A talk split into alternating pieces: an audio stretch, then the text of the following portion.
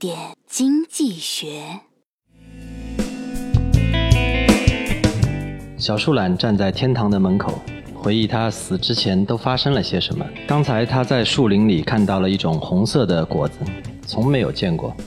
于是他问妈妈：“妈妈，这种果子我能吃吗？”妈妈看了看，回答说：“吃。”于是小树懒一口吃了一颗。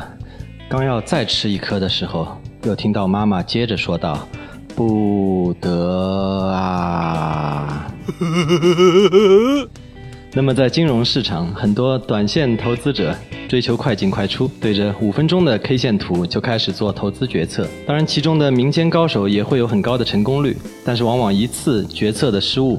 就会让自己陷入亏损的困境。我们不妨尝试把分析周期拉长，去充分了解买卖点在更大周期的波动趋势里所处的位置，来辅助决策。比如中国股市运行了二十七年，看月线的话，其实一张图也就看尽了。